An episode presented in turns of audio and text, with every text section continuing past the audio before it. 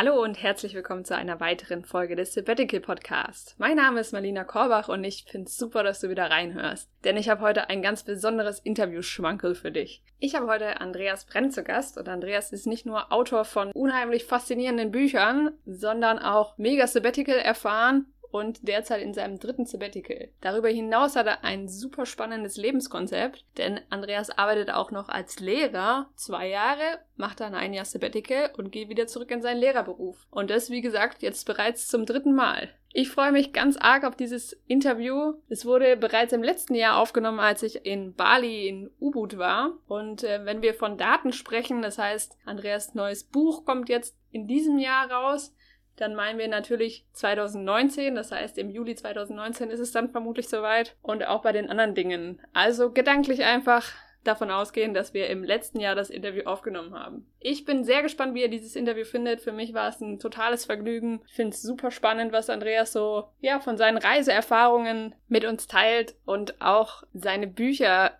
beinhalten sehr, sehr viele Reiseerfahrungen. Ich habe es nämlich mittlerweile geschafft, sie zu lesen. Bin schon sehr gespannt auf das dritte Buch und ja, wünsche euch jetzt erstmal sehr viel Spaß mit dem Interview. Du träumst von einer längeren Reise oder möchtest mal eine Pause vom Alltag haben? Vielleicht hast du auch das Gefühl, dass dein Leben von Hektik und Erwartung geprägt ist und du wieder mehr Zufriedenheit in deinem Leben möchtest? Du spürst, dass eine Auszeit jetzt vielleicht genau das Richtige für dich wäre hast aber noch Zweifel und weißt gar nicht, wo du anfangen sollst, dann bist du hier genau richtig. Im Sabbatical Podcast spreche ich mit Menschen, die sich ihren Traum von einer Auszeit bereits erfüllt haben oder auf dem Weg dorthin sind. Relevante Experten teilen mit dir ihr Wissen, sodass du deinen Traum endlich verwirklichen kannst. Lass mich deine Reisebegleiterin sein. Viel Spaß beim Sabbatical Podcast, weil wir am Ende nur die Dinge bereuen, die wir nicht gemacht haben. Hallo und herzlich willkommen, Andreas Brenn. Schön, dass du dir heute Zeit genommen hast und mit mir ein Interview machst. Hallo, ja, ich freue mich drauf. Wunderbar. Ja, Andreas, für alle, die dich irgendwie noch nicht kennen, magst du dich vielleicht einfach mal kurz vorstellen und vielleicht auch verraten, wo du dich gerade aufhältst? Ja, okay. Ähm, ich bin Andi. Ähm, ich habe zwei Bücher geschrieben, Borderlines und Borderlines Fuck You Happiness. Das sind so Reiseabenteuerbücher, äh, sage ich jetzt mal. Und äh, nebenbei bin ich noch Berufsschullehrer und äh, bin jetzt gerade seit ein paar Stunden wieder zurück in Köln. Ich bin äh, gerade aus Sri Lanka zurückgekehrt und ja, habe hier meinen Computer aufgeklappt und es geht sofort mit ganz vielen Sachen los, die man machen muss. Und eins davon ist dieses schöne Interview. Wunderbar, ja, welcome home in Deutschland. ja. Und äh, du hast mir vorhin gesagt, du bist noch ein bisschen gejetlaggt, weil du gerade in Sri Lanka warst. Ja? Ja, ja, genau. Ich bin um 4 Uhr aufgestanden. Aber dann hat man auch Zeit, was zu tun. Also das ist irgendwie auch ganz, ganz cool irgendwie. Hat alles seine Vor- und Nachteile. Ja. Und jetzt hast du gerade so im Nebensatz gesagt, du bist eigentlich, oder du schreibst, hast schon zwei Bücher geschrieben und schreibst gerade, soweit ich weiß, noch an einem weiteren und bist genau. nebenbei noch Berufsschullehrer. Das heißt, du bist eigentlich eher Autor und nebenbei Lehrer oder andersrum oder wie kann ich mir das, ja, das vorstellen? Wechselt immer. Das wechselt immer. Also ähm, ich mache ja häufig Sabbatjahre und wenn ich im Sabbatjahr bin, dann bin ich Autor. Das ähm, ist auch, ich sage mal, etwas unromantischer, als man sich das vorstellt. Oder zumindest ist das, hat das auch so einen disziplinierten Teil, weil ich dann wirklich tatsächlich jeden Tag arbeiten muss. Und jetzt zum Beispiel in Sri Lanka haben wir super viel Spaß gehabt. Ähm, aber nachmittags musste ich mich dann immer zurückziehen, um halt zu schreiben. Und äh, deswegen ist das jetzt so richtig wie so ein zweiter Beruf, der natürlich den großen Vorteil hat, dass ich das machen kann, äh, wo man ich gerade sein möchte. Also auch ganz gut auf Reisen. Aber ja, das ist jetzt im Moment so meine Haupttätigkeit. Und jetzt gleich, wenn wir hier fertig sind, dann werde ich mich auch da wieder dran setzen und weiterschreiben. Wunderbar. Und du hast mir vorhin verraten, du befindest dich ja gerade im Sabbatical zum dritten Mal, glaube ich, gell? Ja, genau. Okay, und das heißt, du warst schon in jedem Sabbatical so fleißig und hast jeweils ein Buch geschrieben und das dritte ist gerade in der Mache. Genau so ist es. Und es sieht jetzt auch ganz gut aus, weil so ein Buch ist ja immer so, wenn man so auf Seite 1 steht, irgendwie ein un unmöglich zu bewältigender Berg an Arbeit. Und wenn man dann aber so ein paar Monate diszipliniert äh, dranbleibt, dann äh, sieht es irgendwann so aus, als wenn man es schaffen kann. Da bin ich jetzt auch wieder angelangt und dementsprechend stellt sich gerade in mir so sehr, sehr viel Zufriedenheit ein. Und ähm, es zeigt auch so ein bisschen, dass das Bücherschreiben für mich zumindest auch so eine Sache ist, die tatsächlich nur geht, wenn ich so ein äh, Sabbatical habe.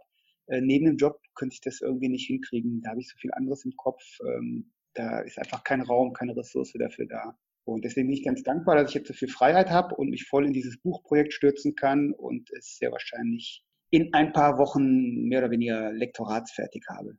Ah, okay, cool. Und du hast gesagt, äh, oder wie lange geht dein Sabbatical jetzt noch aktuell? Äh, das geht bis äh, Ende August noch. Also nach den kommenden Sommerferien äh, muss ich wieder an die Front.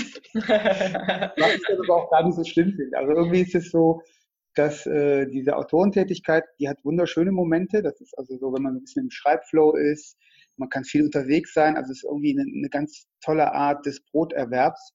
Aber so nach einer Zeit sehne ich mich auch nach einer etwas ähm, ja so getaktet, mehr getakteten Form des Arbeitens und äh, so eine normale Arbeitswoche finde ich dann irgendwie auch ganz schön und deswegen finde ich so nach so einem Jahr auch ganz cool wieder in die Schule zurückzukehren.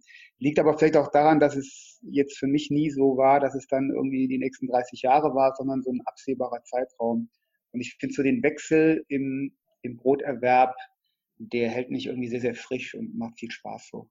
Nee, das klingt tatsächlich nach einer sehr schönen Abwechslung. Ne? Und wie du schon sagst, bei vielen Leuten ist ja so, dass sie denken, oh, ich habe echt keinen Bock mehr auf dieses 9 to 5 und irgendwie immer das Gleiche. Aber dadurch, dass du halt diese Abwechslung jährlicherweise oder zweijährlicherweise drin hast, stelle ich mir das schon auch sehr angenehm vor. Ja, ist super toll. Also ich bin total dankbar und ist auch interessant, so in diesen zwei Jahren, die ich dann in der Schule arbeite, habe ich auch richtig Bock, alles zu geben so, weil ähm, ich möchte der Schule auch was zurückgeben, dafür, dass sie mir diese Möglichkeiten bieten. Und ja, man, man ist einfach frisch und hat auch Spaß an der Sache. Und ich sehe es halt bei vielen Kollegen, die haben einfach im Hinterkopf, ich muss jetzt 30 Jahre lang dasselbe machen. Und das wäre für mich, glaube ich, auch eine sehr, sehr beängstigende äh, Vorstellung. Und so ist es einfach cool. Jetzt, jetzt mache ich wieder das, was auch so seine interessanten Aspekte hat. Und deswegen ist es echt gut. Ja, absolut. Und ähm, wie ist es denn? Du hast dann quasi aber schon geplant, in zwei Jahren wieder ein Sabbatical zu machen. Also jetzt wieder zwei Jahre ab August dann zu arbeiten und dann wieder ein Sabbatical zu machen? Ja, das ist gerade meine größte, ich weiß gar nicht, wie ich sagen soll, Sorge oder, also ich muss jetzt den Antrag stellen für das nächste Sabbatical und okay. da muss ich wieder einen sehr herzzerreißenden, wohlformulierten Brief an unsere jetzt neue Direktorin schreiben und hoffe, dass sie äh, mich dann auch so unterstützt wie die letzte äh, Direktorin und mich das machen lässt. Und da bin ich jetzt so ein bisschen nervös, ehrlich gesagt, aber okay. ich hoffe, dass ich dann nochmal gehen darf. Ah, okay, das glaube ich. Also das heißt, da gab es einen Personalwechsel und es ist nicht selbstverständlich, dass du jetzt in zwei Jahren wieder sagen kannst, okay, ich mache oder ich möchte das machen. Nee, leider ist es nicht selbstverständlich und ich bin sehr gespannt. Und ich weiß auch nicht so genau, was ich jetzt mache, wenn das nicht ähm, bewilligt wird. Habe ich mir jetzt noch nicht so Gedanken drüber gemacht. Ähm, muss ich dann mal gucken. Also die letzte Direktorin, die war da äh, super lieb. Die hat dann auch das Buch gelesen, was ich im ersten äh, Sabbatical geschrieben habe und war da total begeistert von und hat mir deswegen dann auch das nächste Sabbatical ähm, ja, also bewilligt und dann hat sie das zweite Buch gelesen und die unterstützt mich einfach, weil sie sieht, da kommt auch was Schönes bei raus. Und ich glaube auch, weil sie so merkt, wie viel ich dann der Schule zurückgeben möchte, wenn ich dann äh, zurück bin. Also ich bin eigentlich nie krank. Ich glaube, ich war in acht Jahren Schultätigkeit nur einmal krank und ähm, das ist dann so ein schönes Geben und Nehmen irgendwie. Wow, ja, absolut. Vor allem, wenn ich mich zurückerinnere an meine Lehrer teilweise, da hätte dem einen oder anderen sicherlich auch mal ein Sabbatical gut getan. Ja, ich glaube das auch. Also es, es geht bei uns jetzt halt äh, schon ziemlich krass ab, weil ich da irgendwie was losgetreten habe. Es haben jetzt immer mehr Kollegen auch Lust drauf. Und ähm, das ist so das Einzige, wo ich so ein bisschen Sorge und Probleme sehe, dass einfach jetzt das Sabbatjahr, was ich dann machen möchte, dass da schon andere Kollegen sind und dass es deswegen vielleicht nicht klappt. Also es gibt eigentlich so eine Regel, dass immer nur einer gehen soll. Wir sind aber ein sehr, sehr großes Kollegium. Also ich hoffe, dass das jetzt nicht als so eine strikte Regel eingesetzt wird. Aber das wird sich jetzt alles die nächsten Tage zeigen. Also ich würde eigentlich morgen den, den neuen Antrag fertig machen. Und dann falle ich entweder ins Tal der Tränen oder werde vor Freude durch die Gegend hüpfen eine Woche lang. Äh, ich drücke dir ganz arg die Daumen auf jeden Fall. Und das heißt aber auch, wenn ich es richtig verstanden habe, dann hast du deine Kollegen so ein bisschen angesteckt. Und ähm, die haben gesehen, wie gut es dir danach ging oder wie kam das, dass die da jetzt auch Lust bekommen haben? Ja, also mich hat das ehrlich gesagt so ein bisschen gewundert, weil das hat vorher so gut wie gar keiner gemacht. Und als ich dann weg war oder zurückkam, da wurde das quasi erst so ein Thema und ja, es wird natürlich viel darüber gesprochen. Und jetzt ist, sprechen da ganz viele darüber. Es gibt auch äh, einige, die das jetzt häufig machen wollen, also die das schon planen, äh, eins zu machen und dann das nächste und so. Also da hat sich irgendwie so ein kleiner Wechsel in der Arbeitskultur ähm, ergeben. Und ich bin also, wie gesagt, ich bin einerseits so ein bisschen besorgt, weil das eben meine Möglichkeiten gegebenenfalls ein bisschen einschränkt. Andererseits ist es halt auch schön zu sehen, dass die Leute dann noch was anderes machen und dann hoffentlich äh, so, so zufrieden in die Schule zurückkommen, dass sie dann auch sagen, okay, Schule ist einfach eine, eine, ein toller Arbeitgeber, wenn man so möchte. Und äh, da möchte ich auch was zurückgeben. So, ne? Das wäre eigentlich der Idealfall so. Und was glaubst du, war so der Hauptgrund, dass das ähm, jetzt Einzug gehalten hat bei euch? Dass ähm, also du erzählt hast, wie es war, oder dass irgendwie die Leute sich vorstellen, oh ja, so ein Jahr auf der faulen Haut legen, würde ich auch gerne mal. Oder was glaubst du, waren da so die Hauptargumente? Ja, ich, ich glaube tatsächlich, ähm, so mal ein Jahr was anderes machen. Das ist für die, für die Kollegen einfach auch so eine wunderschöne Vorstellung, weil man in der Schule doch in einem sehr stressigen Trott ist und dann in so einem Hamsterrad festhängt, aus dem man gar nicht mehr so rauskommt und dann so mit dieser Aussicht, das noch jahrzehntelang zu machen, das ist irgendwie so ein bisschen einengend und dann so, so eine Abwechslung vor sich zu haben, so, ein, so nochmal so eine Freiheit zu spüren, das ist, glaube ich, so ein verborgener Wunsch irgendwo in fast jedem, dass diese Möglichkeit tatsächlich besteht. Das scheint vielen gar nicht so klar zu sein und dass es auch vielleicht ein bisschen einfacher ist, als man denkt.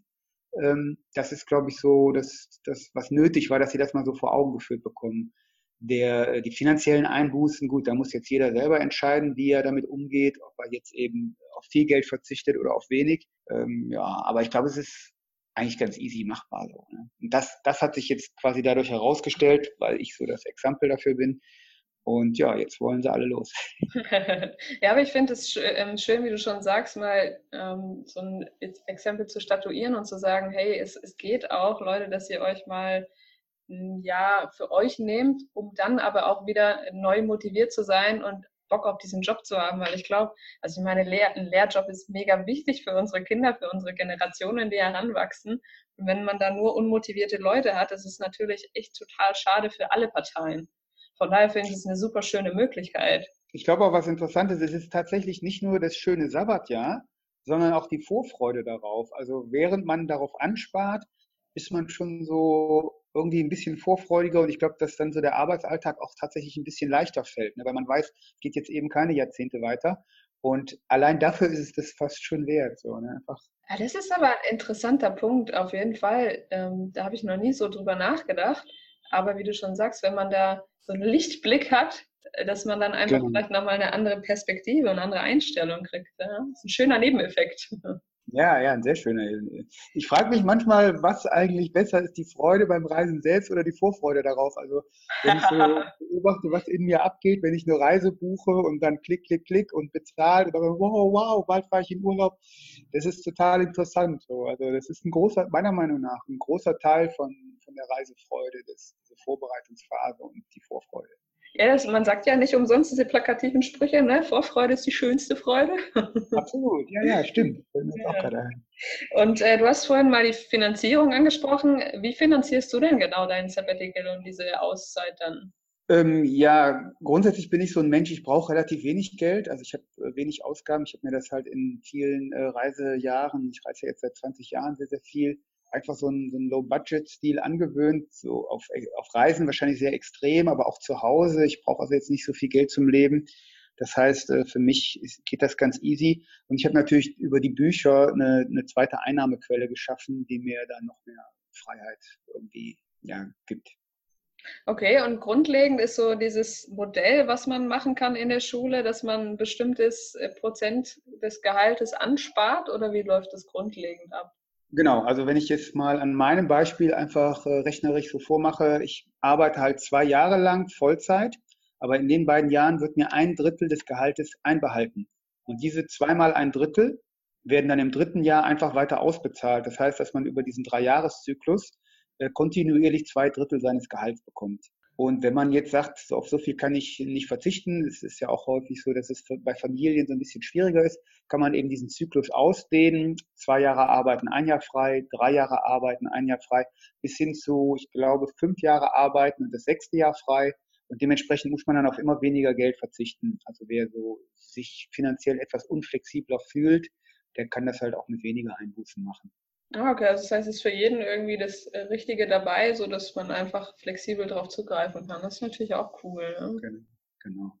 Und ähm, jetzt, wenn ich mal aber noch mal ein paar Schritte zurückgehe mit dir zeitlich ja. gesehen, wie kam es denn, dass du zum ersten Mal gesagt hast, ich habe so diesen Wunsch, ein Sabbatical zu machen? Jetzt hast du gerade schon gesagt, du reist seit 20 Jahren, da bin ich natürlich auch hellhörig geworden. Vielleicht magst du uns einfach mal ein bisschen mitnehmen in, in deine Vergangenheit.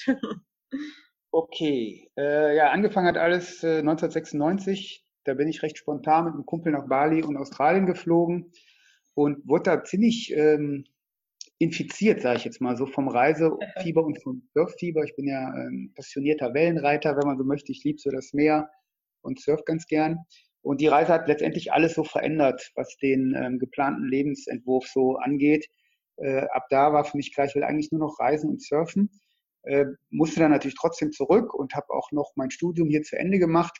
Aber so in dieser Anfangsphase äh, war ich dann immer so fünf, sechs Monate im Jahr unterwegs, was halt als Student so irgendwie machbar ist. Mhm. Und da war ich auch noch so reiseeuphorisch, dass wirklich jeder Tag in Deutschland wie ein verlorener Tag war. Also ich wollte wirklich immer nur weg, jede Sekunde, habe wie ein Wahnsinniger gearbeitet und versucht, mein Leben irgendwie auf die Reise, auf die Reihe zu kriegen, damit ich eben wieder weg kann. Also da war so ein sehr starker Wille auf unterwegs sein und reisen. Und nach dem Studium habe ich dann, bin ich dann vier Jahre mehr oder weniger komplett gereist, habe dabei so als Surflehrer gearbeitet und war wirklich nur noch so ein paar Wochen zwischendurch mal zu Hause.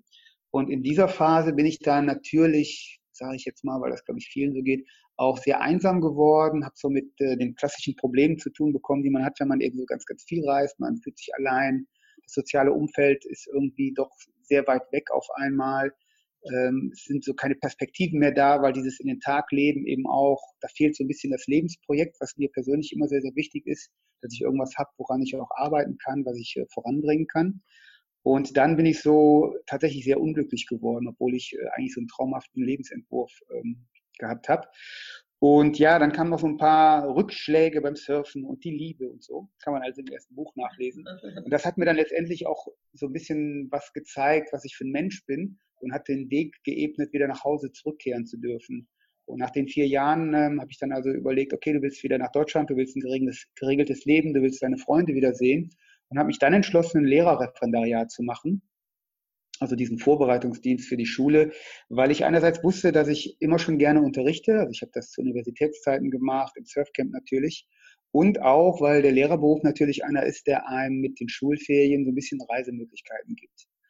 Und ja, das war dementsprechend naheliegend. Dann habe ich mein Referendariat gemacht. Nach dem Referendariat habe ich äh, nochmal ein Jahr Auszeit genommen, weil ich so diese Einschnitte im Lebenslauf eigentlich immer dazu nutze, auch nochmal länger wegzukommen, also nach dem Studium, nach dem Referendariat. Und dann bin ich in den Schuldienst eingetreten und habe eigentlich noch in der Probezeit ein Sabbatjahr beantragt, weil ich eben wusste, dass ich Freiheit sehr mag, äh, vor allen Dingen, wenn ich eben in einem geregelten Umfeld bin. Ja. Und ja, dann habe ich das gemacht und dann kam diese Buchidee, die wurde immer irgendwie prägnanter in meinem Kopf und dann habe ich irgendwie im ersten Sabbatjahr angefangen zu schreiben. Und damit hat sich dann dieser Lebensentwurf entwickelt, in dem ich jetzt so drin stecke mit dem Schreiben und Reisen im Sabbatjahr und dem geregelten Leben dazwischen. Und der macht mich gerade sehr, sehr froh, muss ich sagen.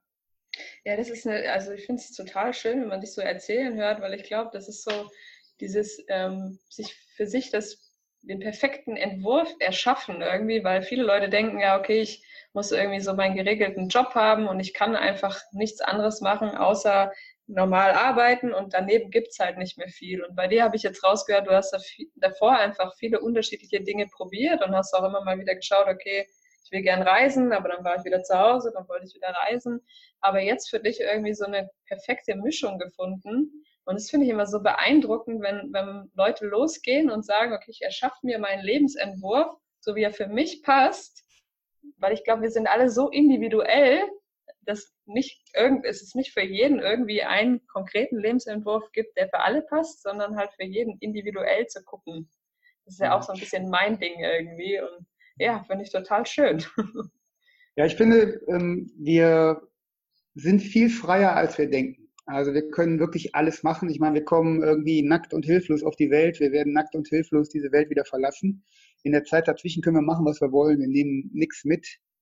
Ne, das letzte Hemd hat keine Taschen und so. Und diese Freiheit äh, so mal zu durchleuchten, finde ich eben sehr, sehr spannend. Und diese Freiheit hat halt am Anfang für mich bedeutet, ich kann reisen gehen. Aber irgendwann habe ich dann auch bemerkt, diese Freiheit bedeutet auch, ich darf wieder zurück nach Deutschland gehen, wenn ich das möchte. Und ich sehe im Moment so fast sowas wie zwei Gruppen. Die einen, die ähm, nicht, nicht sehen, dass sie so frei sind zu reisen und dann die anderen, die äh, sich quasi fast verbieten, wieder nach Hause zurückzukehren, wenn sie da Lust drauf haben. Und das habe ich ja selber auch so gemacht. Also ich glaube, ich wäre deutlich glücklicher gewesen, wenn ich vielleicht ein Jahr früher zurück nach Hause gekommen wäre. Aber das war für mich total unvorstellbar. Ich hatte irgendwie so in meinem Kopf eingebrannt, dass nur Reisen und Surfen glücklich macht und das Beste auf der Welt ist, so dass ich selber gar nicht verstanden habe, boah, du sehnst dich aber nach Freunden und einem Zuhause. Und das war für mich eine sehr, sehr große Erkenntnis. Ich bin nicht nur so frei, reisen gehen zu können, ich bin auch so frei, wieder in ein vermeintlich spießiges Leben zurückzukehren, wenn mir eben danach ist. Und wenn ich heutzutage so rumgucke, gerade äh, die, die etwas älteren Reisenden, äh, da gibt es meiner Meinung nach einige, denen es vielleicht zu Hause wieder besser gehen würde, aber die noch nicht so sich so selbst erkannt haben oder so weit geöffnet haben, dass Deutschland auch ein sehr, sehr schönes Leben für einen äh, bereithalten kann, wenn man wenn man damit so, um, so offen umgeht und nicht Deutschland immer verteufelt oder so. Ich meine, bei mir war auch viel Reisen nötig, aber jetzt bin ich total gerne in Deutschland. Also ich genieße es sehr.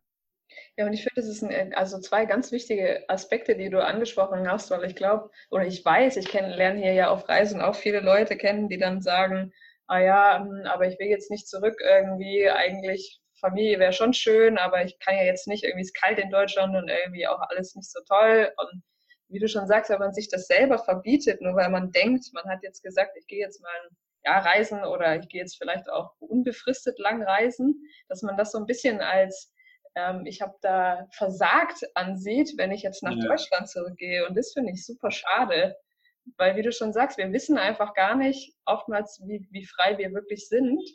Und ich stelle das bei uns auch immer wieder fest. Ähm, wir sind nächstes Jahr ähm, zum ersten Mal wieder in Deutschland und ich freue mich jetzt schon drauf, die Leute wiederzusehen. Aber ich weiß auch, wenn ich jetzt in zwei Monaten den Drang verspüre, nach Deutschland zu gehen, dann werde ich das machen, weil ich halt weiß, okay, da wo mein Herz hin will, da soll es hingehen. Und ja. sich das immer wieder bewusst zu machen. Ja. Manchmal vergleicht man halt so ein bisschen unfair. Man vergleicht die Zeit unterwegs wo viele von uns jetzt nicht so viel Arbeit haben, mit der Arbeitsmaschinerie in Deutschland, wo man oft dann halt auch irgendwie spart, um dann frei sein zu können. Ähm, weil ansonsten ist Deutschland ein cooles Land. Ich meine, im Himalaya ist auch kalt, da wird sich keiner über die Kälte beschweren wenn man mal, keine Ahnung, in Indonesien irgendwie Visaprobleme hat, da läuft die Bürokratie auch nicht besser als bei uns in Australien, das am meisten reglementierte Land der Welt, glaube ich sogar. Also diese ganzen Probleme gibt es natürlich auch in den Ländern unter, äh, unterwegs. Man hat sich aber irgendwie so ein Stück weit angewöhnt, dass Deutschland das schlechte Land ist. Und bei der miese Peterei darf man nicht mitmachen. Also man kann in Deutschland genauso viel erleben, genauso viel Unsinn machen, genauso viele schöne äh, Menschen treffen wie unterwegs auch. Und ich finde das immer, zwei Sachen finde ich immer ganz witzig. Einmal, wenn ich so unterwegs erzähle, dass ich mich auf zu Hause freue, werde ich immer so entsetzt angeguckt. und äh, auch, wenn ich mit Ausländern über Deutschland spreche, alle Menschen lieben Deutschland, nur nicht die Deutschen. Ja, ja, schon, äh, aber das stelle ich auch immer wieder fest. Und ich glaube, was für mich immer so hilfreich ist, mir immer wieder vor Augen zu führen, ich bin super, super dankbar, dass ich in Deutschland geboren wurde. Und ähm, ich habe dafür nichts getan und habe so ein geiles Leben geschenkt bekommen mit allem im Überfluss. Und das fällt mir immer wieder auf, wenn ich hier auch in ärmeren Ländern rumreise. Wir haben so viel und beschweren uns über so viele Dinge, was so schade ist. Und da mal wieder mehr in die Dankbarkeit zu gehen, das würde ich mir sehr, sehr wünschen, auch für viele Reisende, die aus Deutschland kommen. Ne? Also das hat ja beide Seiten. Ne? Leute, die in Deutschland sind und undankbar sind, aber auch Reisende, die außerhalb von Deutschland sind und denken, naja, da meckern sie alle in Deutschland, klar, aber man hat halt auch ganz, ganz viel, wofür man sehr, sehr dankbar sein kann. Ne? Ja, ja, sehe ich auch so. Also es ist ein cooles Land und wie du schon sagst, man wird hier reingeboren, man kann Geld verdienen und reisen. Die Möglichkeit haben halt viele in den anderen Ländern nicht so. Und wir haben echt, sind mit so einem großen Pool an Alternativen äh, ausgestattet. Das ist schon ganz toll. Und ich war heute Morgen sehr früh, ich bin, habe ja nicht so lange geschlafen im Supermarkt und ich bin wirklich tatsächlich mit riesen Augen durch die Regale gegangen. Und dachte, das gibt's doch gar nicht. Wie viele tolle Sachen kann ich mir hier kaufen? Und das war so ein Moment so von Begeisterung beim durch die Supermarktregale schlendern. Da gibt's ja. äh, in Deutschland. Sehr schöner Moment. Ja, ich finde das auch, ich merke das immer wieder, wenn ich nach Deutschland zurückkomme von Reisen. Ne? Es hat immer alles seine zwei Seiten. Ja, frische Bettwäsche, so wenn wir gerade aus den Tropen kommen und alles so muffig ist, du bist ja auch gerade in der Regenzeit so, so frisch gewaschene Bettwäsche, Wahnsinn. Ja, oder auch Brot, ne? Deutsches Brot. Ja, ja. Vermisse ich auf Reisen auch immer wieder ganz massiv. Ja, ja. ja, schön. Und ähm, du hast jetzt äh, vorhin schon erzählt, du hast äh, bereits zwei Bücher geschrieben. Magst du vielleicht mal so ein bisschen anreißen, äh, worum es in deinen Büchern geht? Ja, okay. Also das ist so ein bisschen wie die Lebensgeschichte, die ich eben so kurz beschrieben habe. Das erste Buch ist halt wirklich, was, pass was kann mit einem Menschen passieren, wenn plötzlich so eine neue Leidenschaft da ist. Ne? Und in meinem Fall war das das Reisen und das Surfen. Das macht das Leben nicht einfacher, aber plötzlich so mit dieser Euphorie ähm, ist eben so, so ein Drang und so ein Wille da, irgendwo auch aus so Gewohnheiten auszubrechen. Und so beschreibe ich dann irgendwie ganz viele Reisen in verschiedene Länder und was die so mit den Menschen machen, also mit mir und dann auch so, wie sich dann so meine Vorstellung von meinem Lebenskonzept zu Hause äh, verändert.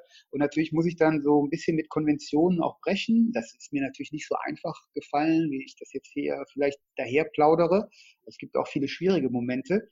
Und dann aber letztendlich so dieser Prozess, sich davon zu lösen und dafür zu entscheiden, ähm, auch was anders zu machen und nur noch zu reisen. Das ist so der erste Teil vom ersten Buch. Und dann im zweiten Teil von dem ersten Buch werden dann aber auch ein paar Schattenseiten mal thematisiert, die mit dem Reisen so auftauchen können, also Einsamkeit.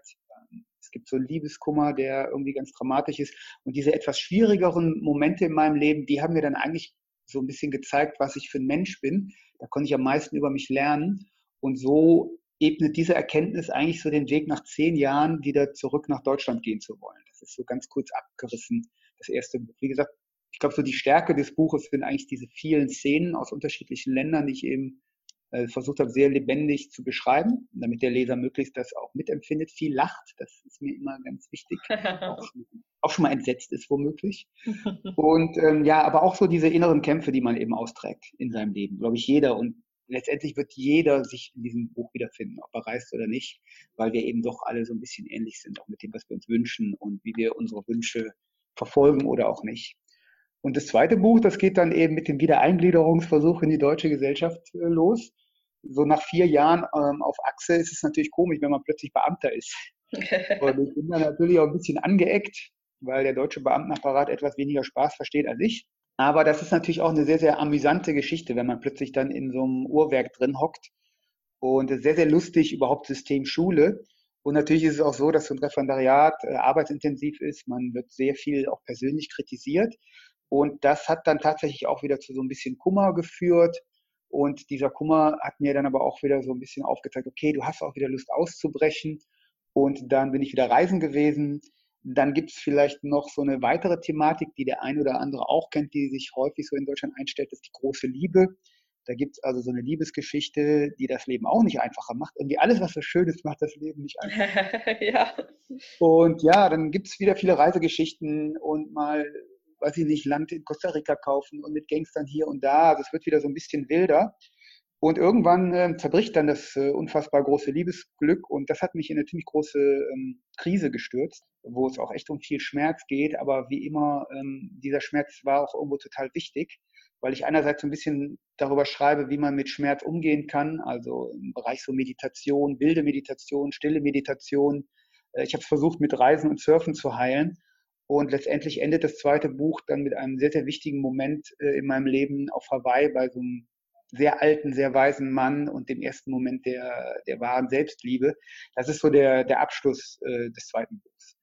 Und der zeigt halt auch wieder so ein bisschen, dass wir, glaube ich, alle so diese, denselben Kummer oft haben, aber auch, dass es eben Wege gibt, damit umzugehen und sich nicht zu sehr oder nicht zu lange in so einem dunklen Loch äh, irgendwie so einlullen zu lassen, sondern zu suchen, was kann ich machen, wie kann ich weiterleben, wie kann ich den Schmerz nutzen, damit er mir irgendwie so eine Richtung im Leben auch zeigt. Und ähm, ja, das hat dann halt sehr gut geklappt. Und dann nach diesem sehr, sehr lebensverändernden Moment, äh, damit endet dann quasi das Buch. Und ja, geht so ein bisschen im dritten weiter, auch wenn das dritte jetzt, äh, das soll jetzt einen anderen Titel bekommen, weil ich finde, dass die ersten beiden Bücher eigentlich eine sehr schöne, abgeschlossene Geschichte sind mit so einem wilden Aufbruch und so ein Punkt, wo man bei sich selber oder wo ich bei mir irgendwo angekommen bin. Aber das heißt jetzt nicht, dass ich äh, irgendwie äh, immer lebensglücklich bin, jeden Tag und jede, Sekunde. Das war ja trotzdem, auch wenn es so ein großer Moment war für mich, nur, nur ein Schritt auf der langen Reise des Lebens. Aber es klingt total, also total spannend und äh, bringt irgendwas in mir zum Klingen, auch so diesen Moment, äh, wo man sich selbst findet oder die Liebe in sich selbst. Selbstliebe ist auch ein ganz, ganz großes Thema, wo meine Leidenschaft dranhängt. Und ich bin äh, ganz gespannt. Ich muss ja gestehen, ich habe deine Bücher bisher noch nicht gelesen. Wir haben uns ja über eine Freundin irgendwie vernetzt bekommen und habe festgestellt, dein Buch ist schon auf meiner Amazon-Leseliste, aber ich habe es bis heute leider noch nicht geschafft. Aber ähm, ich habe es mir fest vorgenommen noch für dieses Jahr und jetzt habe ich noch mehr Bock bekommen, wo du es so angerissen hast. Ja. Von daher, ich werde es auf jeden Fall auch in die Show Notes packen und äh, bin sehr, sehr gespannt äh, auf deinen Lebensweg oder auf deine Reise, die du da beschreibst. Und ähm, das heißt, das äh, dritte Buch wird aber wahrscheinlich gegen Mitte, Ende nächsten Jahres rauskommen. Ich hoffe so auf Mitte des Jahres. Also wir haben jetzt, wir werden in Juli versuchen, und ja, mal sehen. Also ich denke mal, es wird so hoffentlich klappen. Okay, ich drücke die Daumen. ja, ja, ja. Ja, ist immer ein spannendes, also so ein Buch, ähm, ich weiß noch so, das erste, da sagt man natürlich, gut, erste Buch ist immer schwierig, zweite Buch dachte ich, wird dann easy von wegen und dritte Buch ist, ist auch nicht so einfach. Es ist aber irgendwie wieder so ein Prozess, der sehr viel mit Zweifeln zu tun hat, die aus dem Nichts kommen und das ist für mich ein sehr, sehr so ein interessanter Prozess, weil wahrscheinlich immer im Leben wir so Phasen haben, wo wir äh, von Zweifeln geärgert werden. Und es dann so äh, zu schauen, so, okay, da sind Zweifel, aber ich lasse die Zweifel jetzt die Zweifel sein und mach trotzdem weiter und guck mal, wie ich dann so weiter vorankomme. Weil Zweifel, wie gesagt, hat jeder Mensch wahrscheinlich in seinem Leben und die versuchen uns immer so ein bisschen zu ärgern, aber es ist spannend, die wahrzunehmen und dann auch da sein zu lassen und trotzdem das zu machen, wofür man sich jetzt gerade so entschieden hat. Und deswegen ist es immer eine aufregende Geschichte. Man darf natürlich, ich glaube, man muss so einen Mittelweg finden, weil jetzt alle Zweifel so wegschmeißen, es, es stimmt nicht, ist natürlich auch gefährlich, weil man dann so ein bisschen überheblich wird. Und ähm, das ist für mich immer das Spannende an so einem Buch, also offen zu bleiben für Veränderung, für Kritik, ähm, Zweifel irgendwo versuchen zu bewerten, aber sie auch nicht so alle, ihnen nicht alle Macht zu geben und mich in die Aufgabe zu treiben. Das ist bei so einem Buch immer ein sehr, sehr spannender Prozess, muss ich sagen. Ja, Gerade geht es mir ganz gut damit. Da hätten wir jetzt das Interview vor drei Wochen geführt, äh, wäre ich wahrscheinlich nicht so guter Dinge gewesen. Sehr gut. Das hält wahrscheinlich noch genau zehn Minuten oder so. Ja, aber ich glaube, das ist ähm, schon extrem wichtig, wie du das da zusammengefasst hast oder auch ähm, schön formuliert. Ich kenne das gerade von mir auch, bin ja gerade dabei, mich äh, online selbstständig zu machen und ähm, ich glaube, es kennt jeder irgendwie, der neue Projekte angeht, egal ob es ein Buch ist oder eine Selbstständigkeit in irgendeiner Form, dass man wirklich gucken muss, was, was passiert da in meinem Kopf und dann trotz der Zweifel einfach dranbleiben muss, äh, weil, wie du schon sagst, die sind immer da und die werden immer mal wieder kommen.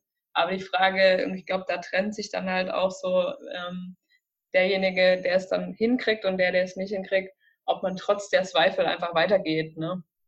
Ja, ja. Und von daher, ja, finde ich es einfach cool, wie du es beschreibst, diese Prozesse auch. Und dass so was Tolles bei rausgekommen ist, äh, was die Menschen begeistert. ja, es ist, äh, mir war immer auch wichtig, dass die Bücher vor allen Dingen, also lustig ist somit eins meiner größten Ziele, aber ansonsten auch auf jeden Fall Emotionen vermitteln. Und man so ein bisschen guckt, was man mit Emotionen anstellen kann. Also das kriege ich auch ich kriege ja sehr viele E-Mails und so, wo ich mich immer total darüber freue. Dann schreiben tatsächlich Leute, dass sie geweint haben und zehn Minuten später haben sie gelacht beim Lesen. Das finde ich natürlich total toll, weil ich glaube, dass so Gefühle und Emotionen uns eben auch sehr ausmachen und uns total wie so Wegweiser sein können. Ne? Also Angst ist ein großes Thema, oft Traurigkeit, Freude ist natürlich easy, da kann jeder ganz gut mit. Aber so, was, was haben diese Gefühle? Wie kann man die ausleben? Was kann man damit machen? Das ist für mich eben schon immer so ein ganz spannendes Thema gewesen. Und das ist ja auch was, was in Deutschland eher so unterdrückt wird. Da wird nicht so viel gefühlt, da wird funktioniert. Und sich dafür zu öffnen, das ist auch was, was ich irgendwie ganz spannend finde, was, was irgendwo so in den Büchern auch äh, einen immer größeren Raum bekommen soll, dass die Leute fühlen und ähm, sich ihren Gefühlen gegenüber öffnen und gucken, was man damit machen kann. Weil eigentlich sind alle Gefühle irgendwo doch sehr sinnvoll für irgendwas. Ja, absolut. Also finde ich total schön und ein wichtiger Punkt. Und wie du schon sagst, das ist halt, wir kriegen das so ein bisschen im Blut mit, dass Gefühle nicht so gefühlt werden sollen. Und ich finde, also zumindest ging es mir so, dass ich mir das auch erst wieder erarbeiten musste, alles fühlen zu dürfen. Und ich glaube, das ist so ein lebenslanger Prozess auch irgendwie, den man da durchläuft. Ja, glaube ich auch. Also das ist so, als wenn man das zwischenzeitlich verlernt, habe ich so fast den Eindruck.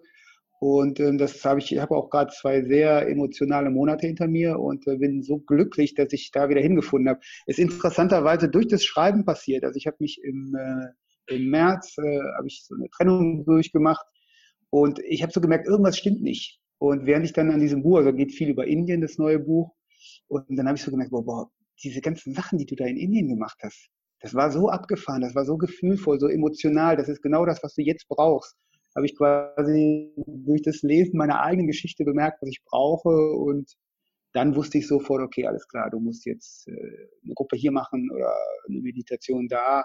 Und dann bin ich automatisch wieder in all die Dinge reingerutscht, die mir gut tun. Und äh, waren zwei sehr bewegende Monate, die hinter mir liegen. Also ganz toll, ich bin ganz dankbar und jetzt geht's mir wieder viel besser als im Frühjahr. Jetzt bin ich noch gespannter auf das dritte Buch. Das klingt sehr cool. Ich, also ich bin ja gerade in U-Boot und mir ging es ein bisschen ähnlich mit diesen ganzen Angeboten, die man hier hat. U-Boot ist ja für die Leute, die es jetzt noch nicht kennen, irgendwie auch ein sehr, sehr spiritueller Ort. Man kann hier sehr viele außergewöhnliche Dinge machen, auch in die Meditationsrichtung verschiedenster Arten. Und äh, da habe ich auch so ein bisschen gemerkt, dass man automatisch auf die Angebote gestoßen wird, irgendwie, die man gerade zu brauchen scheint. So ging es mir zumindest. Und das finde ich auch, da bin ich auch mal sehr dankbar für, ja. Ja, das ist auch in den ersten Büchern schon drin. Das, das wird halt ein immer größerer Teil letztendlich. Ne? So, ähm, ja, kann man eigentlich, kann man eigentlich so sagen. So im ersten Buch äh, spielt äh, natürlich so, das Fernöstliche hat mich immer schon total fasziniert. Das spielt da eine große Rolle. Im zweiten Buch spielt es halt eine große Rolle, wenn es um, um so eine Krise geht. Ja, und im dritten Buch, da geht es dann eigentlich darum, was ist denn das eigentlich mit der ganzen Spiritualität? Ist das einfach nur Quatsch? Ist das einfach nur Humbug? Oder ist das vielleicht äh, ein goldenes Geschenk, was wir uns herauspicken können? Und da geht's halt auch um, ja, so um Weltsicht, um Vertrauen spielt natürlich eine große Rolle. Vertraut man in das Leben, in diese ganzen komischen Techniken und Methodiken? Und letztendlich ist es für mich dann immer auch so eine Spielwiese so, ne? Es ist einfach, ähm, ja, man kann eine wilde Reise machen irgendwo in den entlegenen Dschungel oder man macht eine Woche ähm, äh, wilde Meditation, wo ausgeflippt wird und man sich so seinen inneren Schattenseiten stellt und mit anderen Menschen zusammen, was ich immer ganz schön finde, finde, so durch Emotionen durchzuwandern. Das ist also mindestens so spannend wie jede Abenteuerreise im Dschungel oder in Himalaya. Und ähm, ja, ich experimentiere mit beidem gerne, mit dem im Außen und dem, dem im Innen. Ja, da, da finde ich mich sehr gut wieder, ja, so geht es mir auch. Ja, es ist ja, man sieht ja auch immer mehr Leute haben, gucken sich das an, das wächst total. Wie du sagst, es gibt, das, es gibt ein Riesenangebot. Also in, ich meine, in Indien äh, gibt es ja. wirklich das Angebot von totalem Quatsch. Sage ich jetzt mal so arrogant, vielleicht werde ich das in zwei Jahren anders sehen, bis hin zu wirklich tollen Techniken, die es seit ein paar Jahrzehnten gibt, die total abgefahren sind, die aber mit uns ganz schöne Sachen anstellen können. Und ich liebe es auszuprobieren. Und ähm, ich habe viel ausprobiert in Indien und da musste ich auch so lachen und da habe ich halt gesehen, boah, diese ganzen unfassbaren Sachen, das ist äh, so wunderbar und das ist das, was du jetzt brauchst und so genauso war es und deswegen ähm, zwei bunte Monate. Und äh, wenn ich da aber so einhaken kann, wenn du mhm. jetzt überlegst, es gibt Leute, die denken gerade noch drüber nach, ein Sabbatical zu machen. Gibt es für mhm. dich irgendwie, wo du sagst, du hast einen Tipp für die oder irgendwas, was du zugrunde legen kannst, für die Menschen, die jetzt zuhören und sich noch unsicher sind? Vielleicht antworte ich mal rational und mit Statistik. Also grundsätzlich so, dass man da unsicher ist, ist äh, total normal. Ähm, ich bin auch häufig unsicher, wenn ich Reisen plane oder so, so größere Projekte wie so ein Sabbatical anmache. Aber wenn man mal auf die Statistik guckt, ich habe doch nie von einem Menschen gehört, der ein Sabbatical gemacht hat und das danach bereut hat. Ja, so geht's. Alle haben vor Schwierigkeiten und ich würde mal vermuten, dass es so gut wie keiner jemals bereut hat. Das kann einem eben so ein bisschen helfen, so, ne? Soll ich, soll ich nicht? Naja, im Endeffekt werde ich glücklich sein, wenn ich es gemacht habe. Das kann man schon mit recht hoher Wahrscheinlichkeit sagen. Und, und dann vielleicht auch so diese Geschichte, so wie ich das im Moment mache, man muss auch nicht ein Jahr lang durch die Welt reisen. Ich komme ganz viel nach Deutschland zurück und genieße das dann hier zu sein, in Deutschland zu sein und nichts zu tun zu haben, ist schön. Und wenn ich möchte, fahre ich dann wieder los. Man muss auch nicht so weit wegreisen. Ich habe äh, vor ein paar Wochen ein paar Tage in Südtirol verbracht, in den Bergen, war unfassbar begeistert. Also das heißt ja jetzt nicht, dass das Sabbatical äh, zu irgendwelchen furchtbaren Ab Abenteuern verpflichtet. Man hat einfach freie Zeit und damit kann man machen, was man möchte. Und das tut jedem Menschen, glaube ich, gut. Und das finde ich so einen super wichtigen Punkt, den du da ansprichst, weil ich glaube, ähm, man muss da echt für sich sich frei machen von diesen ganzen ähm, ja, Voraussetzung, dass die Leute sagen, ah ja, ich muss unbedingt, ich höre von ganz vielen Leuten, ich muss dann nach Australien, nach Neuseeland. Das, das sind natürlich auch sehr teure Reiseländer, ne? wunderschön, aber mal sich frei davon zu machen, wie du schon sagst, ich muss nicht unbedingt um die halbe Welt reisen, sondern es gibt auch so viel wahnsinnig geile Sachen zu entdecken, die einfach nicht weit weg sind und für sich ja. da den richtigen Weg zu finden, ne? sich nicht zu vergleichen, sondern in sich reinzuspüren, zu gucken, mhm. was brauche ich denn, was will ich denn. Ne? Unglaublicherweise habe ich das immer noch in mir. Also ich dachte jetzt auch, das ist so, boah, ich wollte eigentlich vielleicht nach Madagaskar und ich muss unbedingt noch mal was Cooles machen, weil wer weiß, ob ich sonst noch weiterhin ein cooler Reisender bin. Also so dieses äh, Ego-mäßige, wie ist man jetzt aber wirklich auch ein passabler Mensch und Reisender, das, das ist halt einfach in uns drin so, ne? Und das kann man sich angucken, belächeln und dann macht man vielleicht einfach das, worauf man Bock hat. Ja, deswegen ist es aber immer wieder wichtig, sich das bewusst zu machen, weil ich lerne auch so viele Leute kennen und dann vergleicht man, ah, ich war schon in fünf Ländern, ich war in zehn, ich war in 50 mhm. und, und du denkst, okay, das ist mein Mercedes, das ist mein Haus, das ist mein Pool, so mhm. ungefähr. Das ist dann ein bisschen schade, ne? aber ja, klar, ich glaube, das haben wir alle in uns, aber wenn man es sich bewusst macht, ist es, glaube ich, umso einfacher dann drüber wegzugucken. Ja. Und ähm, jetzt haben wir viel über deine Bücher gesprochen. Gibt es denn noch so ein anderes Buch, wo du sagst, das würdest du unbedingt empfehlen, so als Reiselektüre oder als Schmankel für so ein Sabbatical? Hm, also ich habe jetzt, ich könnte jetzt mit einer ganzen Palette an Lieblingsbüchern kommen. Ich weiß jetzt nicht, was jetzt äh, so für den Reisenden vielleicht das ideale Buch ist. Ähm, also ich lese ja. halt gerne Timmerberg und Altmann, das sind ja so die klassischen Reiseautoren, die für mich, die haben einen schönen Reisestil. Von denen mag ich die Bücher ganz gerne. Altmann hat immer so ein bisschen Sendungsbewusstsein, das geht mir immer ein bisschen auf den Sack, aber ansonsten ist schön. Okay. Ähm, Shantaram ist für mich so, für Leute, die mal Lust auf Indien haben, ein ganz tolles, bewegendes Buch, hat allerdings tausend Seiten. Muss man oh. ein bisschen gucken, ob wow. man Bock drauf hat. Das sind jetzt so die Sachen aus dem Reisesektor. Ansonsten, ich lese halt extrem viel, aber nicht jetzt nur so Reise. Wenn du nur noch ein Buch lesen dürftest ähm, für den Rest deines Lebens, welches Buch wäre das? Äh, also mein Lieblingsbuch ist sowas von da. Das spielt in Hamburg. Das okay. ist aber so knackig geschrieben und der, der, der weiß ich nicht, für mich ist das, ist das ein Gott. Äh, ich habe auch E-Mail-Kontakt mit dem, ich versuche ihn zu zwingen, noch ein zweites Buch zu schreiben. Er will aber nicht. Oder hat sogar gemacht, aber er will es nicht veröffentlichen, er will es mir auch nicht zuschicken. Er ist einfach toll geschrieben, der zieht einen super in die Geschichte rein, der weiß total gut, wie er Charaktere darstellt.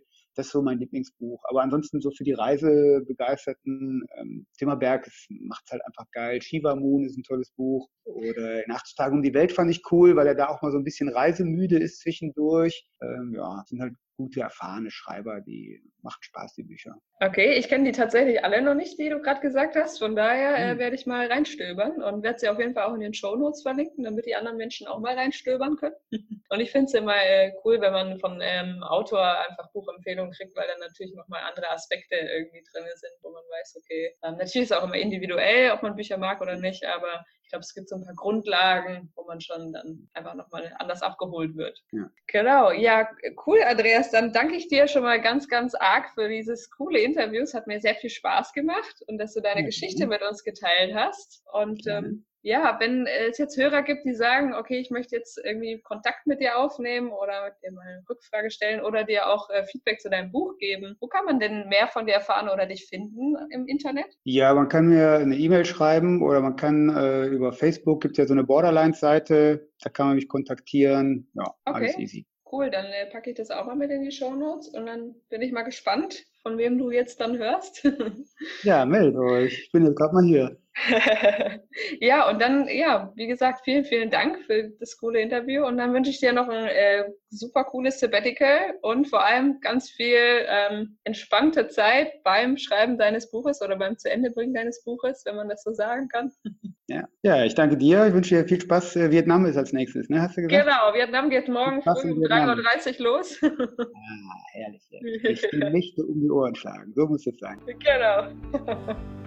Wow, das war ein cooles Interview, wie ich finde. Ich hoffe, euch hat es genauso gefallen wie mir. Mir hat sehr viel Spaß gemacht. Ich finde, Andreas ist ein sehr inspirierender Mensch. Nicht nur sein Lebenskonzept, sondern auch all die Erfahrungen, die er schon in seinem Leben und während seinen Reisen gemacht hat. Und deswegen kann ich euch nach wie vor nur wärmstens die Bücher ans Herz legen. Und ja, bin gespannt, wie ihr das Interview fandet. Von daher lasst mir doch gerne Feedback da auf der Website oder unter hallo at podcastde Und die Show Notes findet ihr auch wie immer entweder direkt in eurer Smartphone-App oder unter www.sabbatical-podcast.de slash Folge XY und das XY einfach mit der aktuellen Folgennummer austauschen. Ja, da ich ja die Frequenz der Podcast-Folgen geändert habe, wäre es super, wenn ihr es noch nicht getan habt, wenn ihr auf Abonnieren klickt, damit ihr zukünftig keine Folge mehr verpasst. Und ich bin nach wie vor dran zu schauen, wie es mit dem Sabbatical Podcast weitergehen wird. Ihr dürft gespannt sein und es gibt auf jeden Fall wieder im nächsten Monat eine coole Folge, vermutlich auch ein cooles Interview. Von daher hört gerne wieder rein. Bis dahin sende ich euch ganz viel Sonne von der wunderschönen Insel Kopangan aus Thailand. Wirklich wunderschön hier. Und ja, wünsche euch alles Glück der Welt. Freue mich, wenn ihr nächsten Monat wieder reinhört. Bis bald, eure Malina.